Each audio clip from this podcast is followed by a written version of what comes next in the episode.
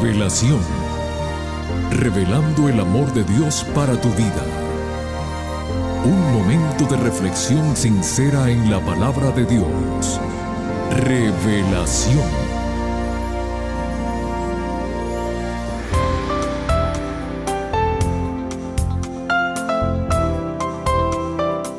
Hola mi querida familia del programa Revelación. Aquí nuevamente con ustedes su amigo Noé Álvarez para saludarlos, agradecerles por su presencia y a todos decirles muy bienvenidos. La Biblia, palabra de Dios, nos dice, y conoceréis la verdad y la verdad os hará libres. Amigos queridos, cuando reconozcamos a Dios como el Todopoderoso y Creador de todo lo que existe, estaremos adquiriendo nuestra verdadera libertad. El siguiente pensamiento nos resume el camino seguro hacia la felicidad y la paz cotidiana. El mismo dice así, cuando comprendamos que la mano de Dios está en todo, podemos dejarlo todo en las manos de Dios. Sigamos el ejemplo de Enoch y caminemos diariamente de la mano de nuestro Creador.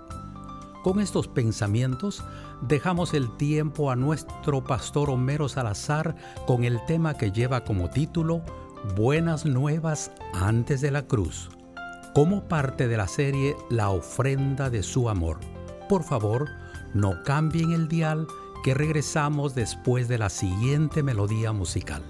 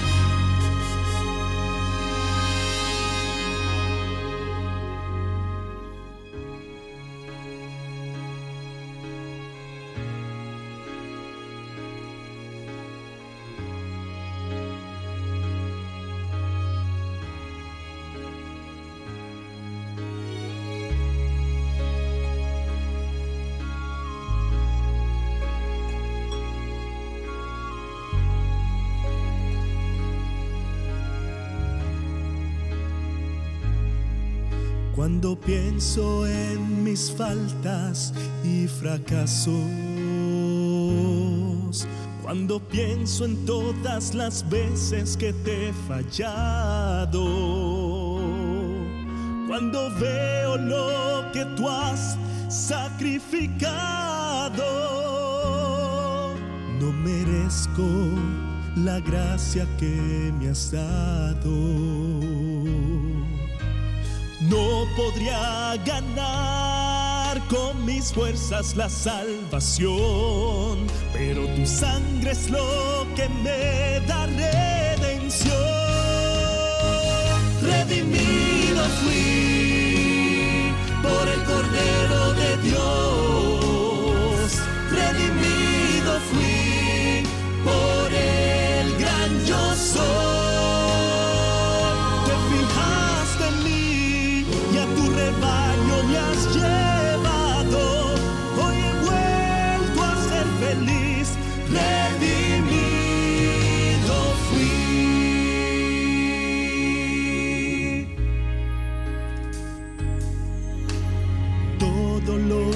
Soy no vale nada.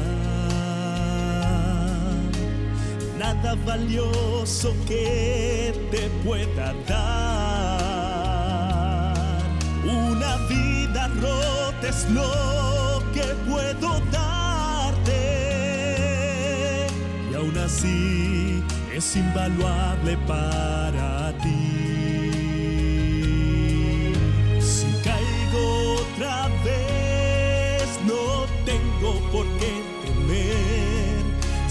Humillado yo regreso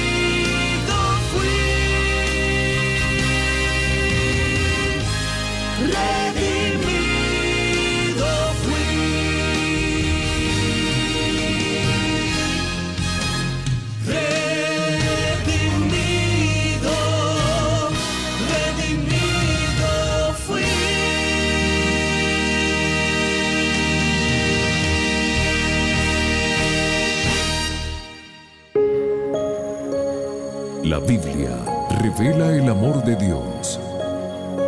Estudiemos juntos. Hola, hola, ¿qué tal mi gente linda? Los saludo a su pastor Homero Salazar. Siempre agradeciéndoles por escuchar, por valorar y compartir nuestras reflexiones bíblicas. Hoy continuando con la serie de este mes titulada La ofrenda de su amor, compartiré con ustedes el episodio número 2 titulado Buenas nuevas antes de la cruz. En este episodio veremos que mucho antes de la cruz, Dios reveló su plan de salvación con tipos, con símbolos destinados a hacernos reflexionar en la extrema maldad del pecado y la profundidad del amor de Dios que lo movió a pagar el alto precio de nuestra salvación. En este episodio quiero que veamos un poquito el denominador común del sacrificio o el holocausto de un cordero en el tiempo de Adán, de sus hijos, de Noé, de Abraham y más explícitamente en la época de Moisés. Si vamos por un momento al Edén, vamos a entender que la primera indicación que el hombre tuvo acerca de su redención la oyeron justamente nuestros primeros padres de la boca de Jehová nuestro Dios. ¿Recuerdan ustedes Génesis capítulo 3, verso 15, cuando el Señor dice, y pondré enemistad entre ti y la mujer, y entre tu simiente y la simiente suya?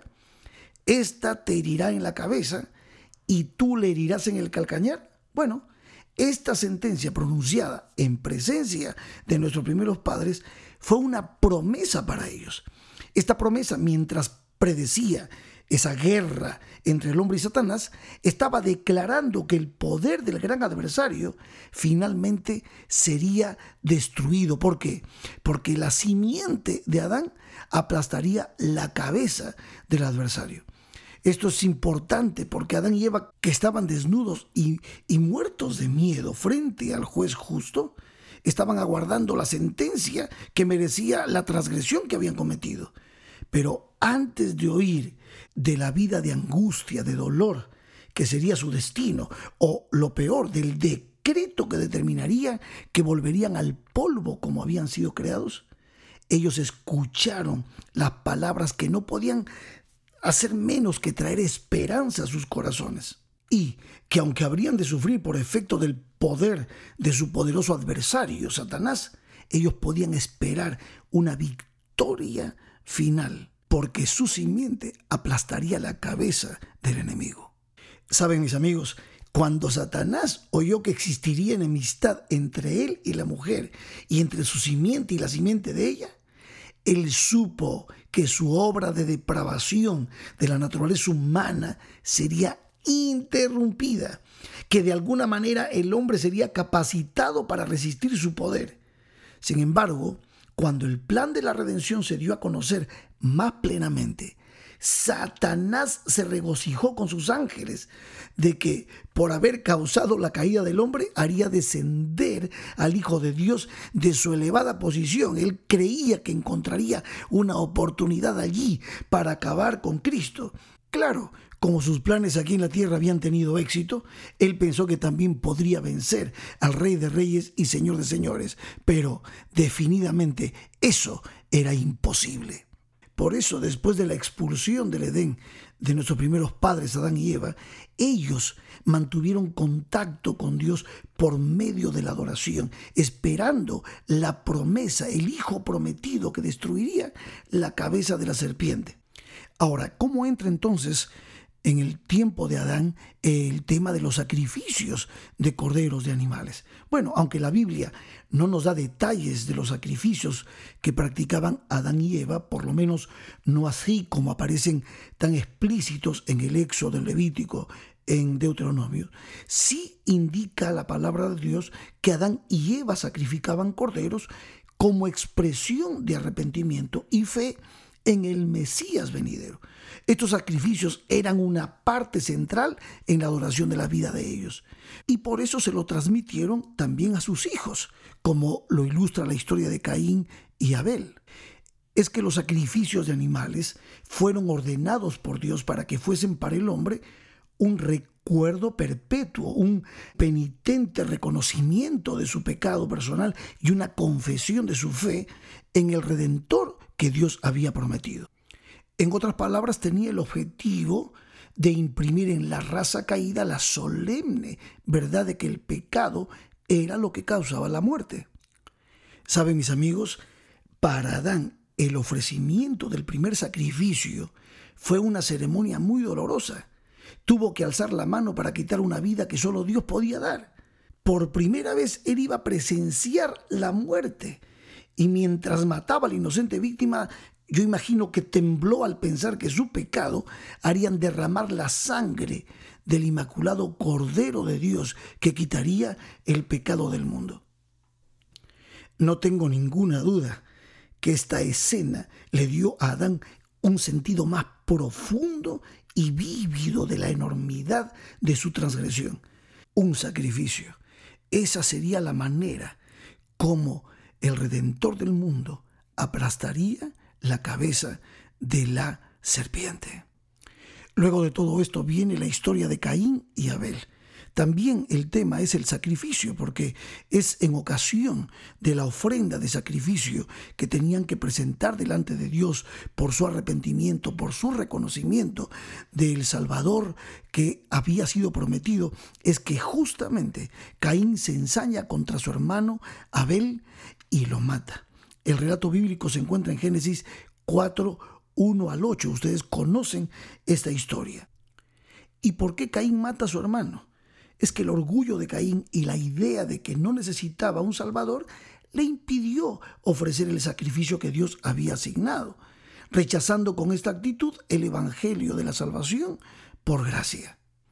Por eso Caín se presentó a Dios con murmuraciones, con incredulidad en el corazón, tocante al sacrificio prometido y a la necesidad de las ofrendas expiatorias.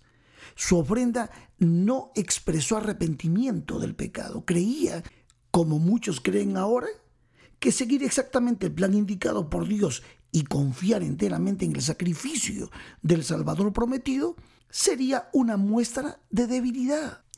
Evidentemente el corazón de Caín ya estaba lejos de Dios. Y esto fue lo que lo motivó cuando Dios aceptó la ofrenda de Abel.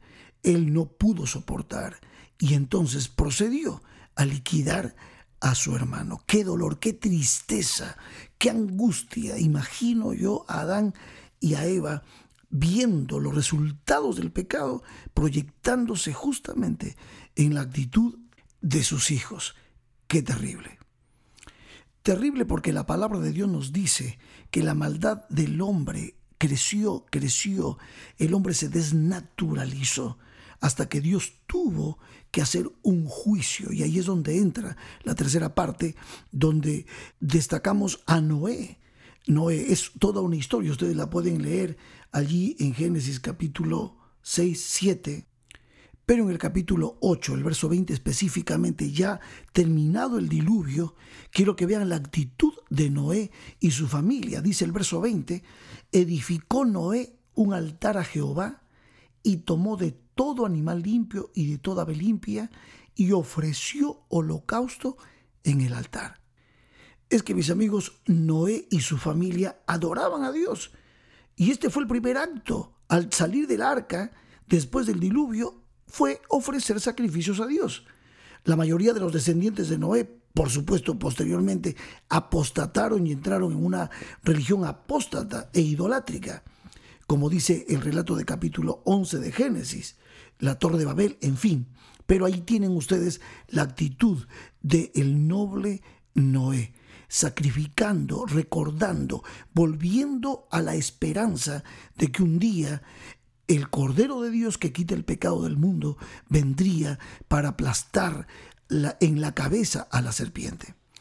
Pero ahora quiero entrar a la experiencia de Abraham, ya que estamos hablando de las buenas nuevas antes de la cruz, de cómo de alguna manera estos símbolos, estos sacrificios prefiguraban la venida del Mesías Redentor, el Cordero de Dios que quitaría el pecado del mundo. Y la experiencia de Abraham es tremenda. Voy a concentrarme rápidamente en la experiencia de adoración de Abraham. Él sacrificaba, él sabía, él enseñó a Isaac, su hijo, desde pequeño a hacer los sacrificios, los, eh, los altares para poder ofrendar por arrepentimiento, por reconocimiento de culpa y por esperanza en el Mesías venidero. Él enseñó a Isaac cómo hacer esto. Pero viene el relato de una expresión tremenda del preámbulo de lo que sería el sacrificio de Cristo Jesús en la cruz del Calvario. Dice Génesis capítulo 22, 1 al 14 así.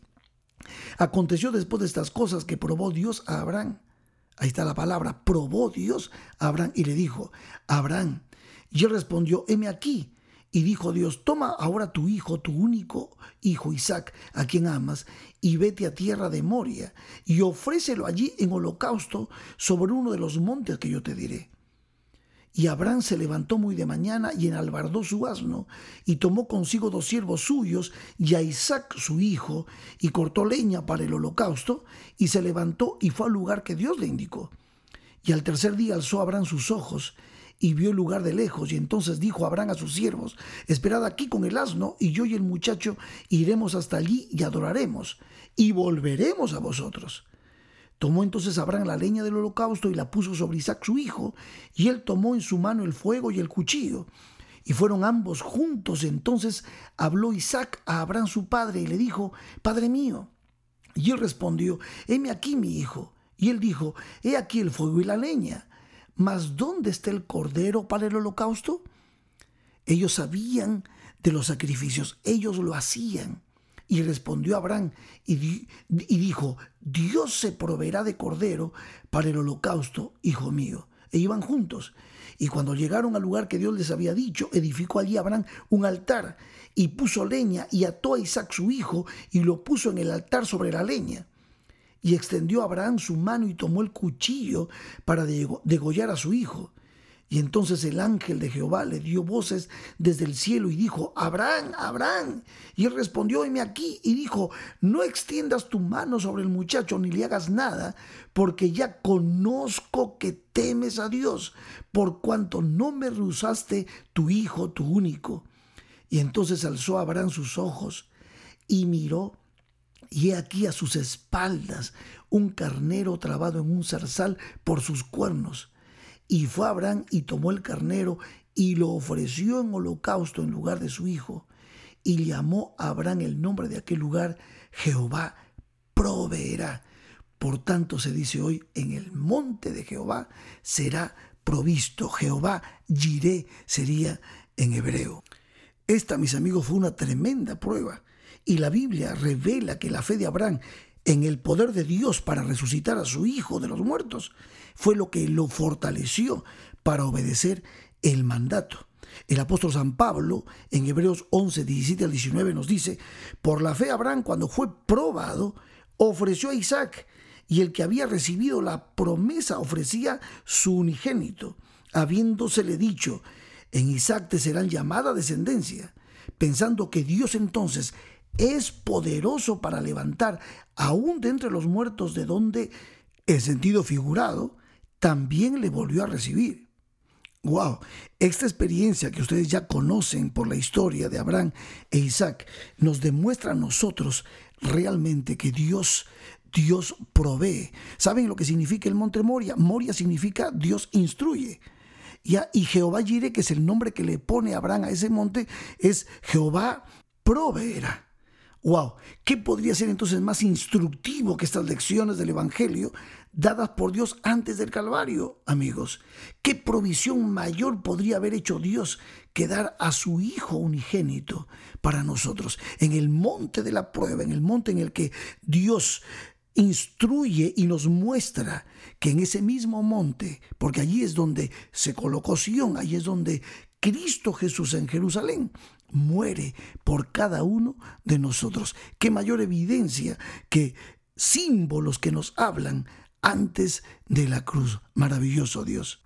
Pero hay un último punto que quiero destacar en este episodio que titulamos Buenas nuevas antes de la cruz.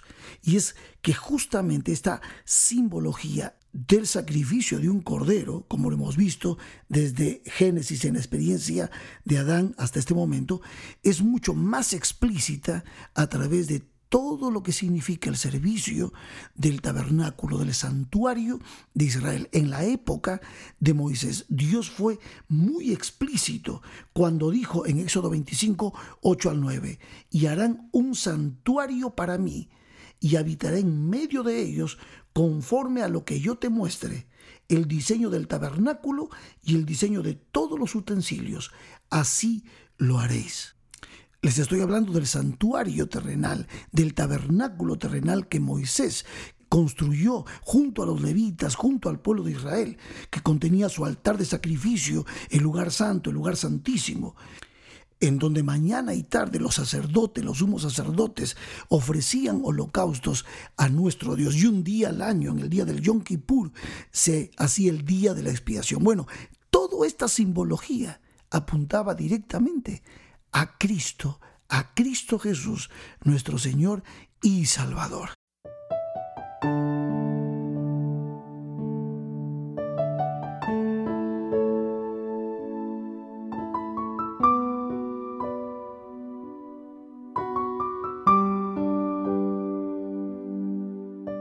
Bueno, mis queridos amigos, hemos querido dar un pantallazo general de cómo Dios a través de los sacrificios nos iba dando buenas nuevas antes de la cruz. Continuaremos la próxima semana. Que Dios te bendiga.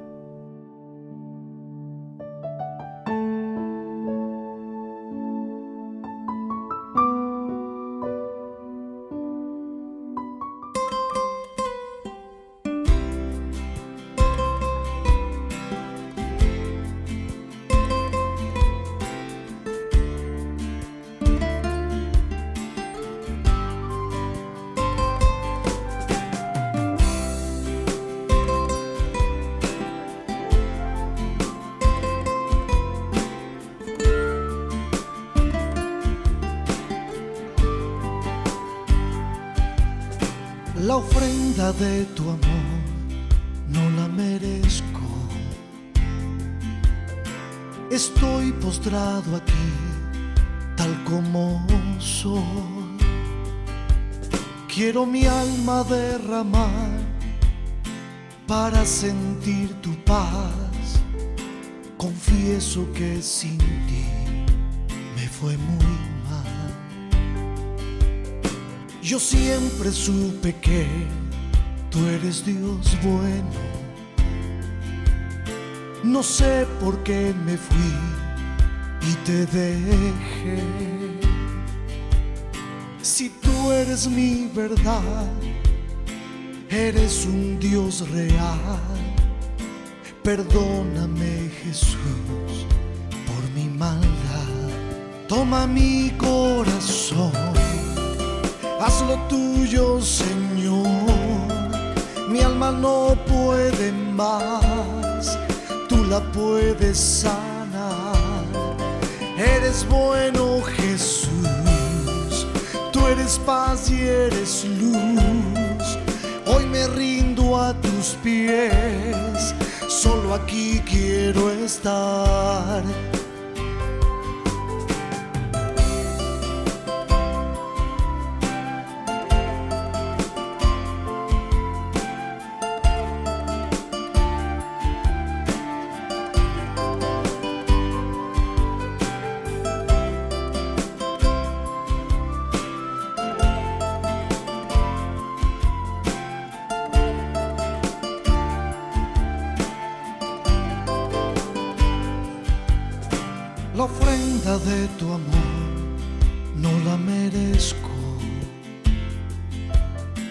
Estoy postrado aquí, tal como soy. Quiero mi alma derramar para sentir tu paz. Confieso que sin ti me fue muy Yo siempre supe que tú eres Dios bueno.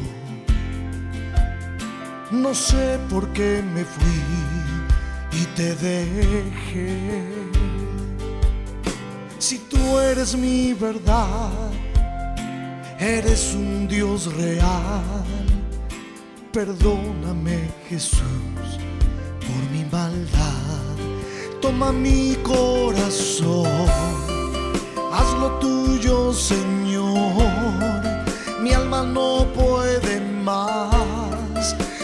puedes sanar, eres bueno Jesús, tú eres paz y eres luz, hoy me rindo a tus pies.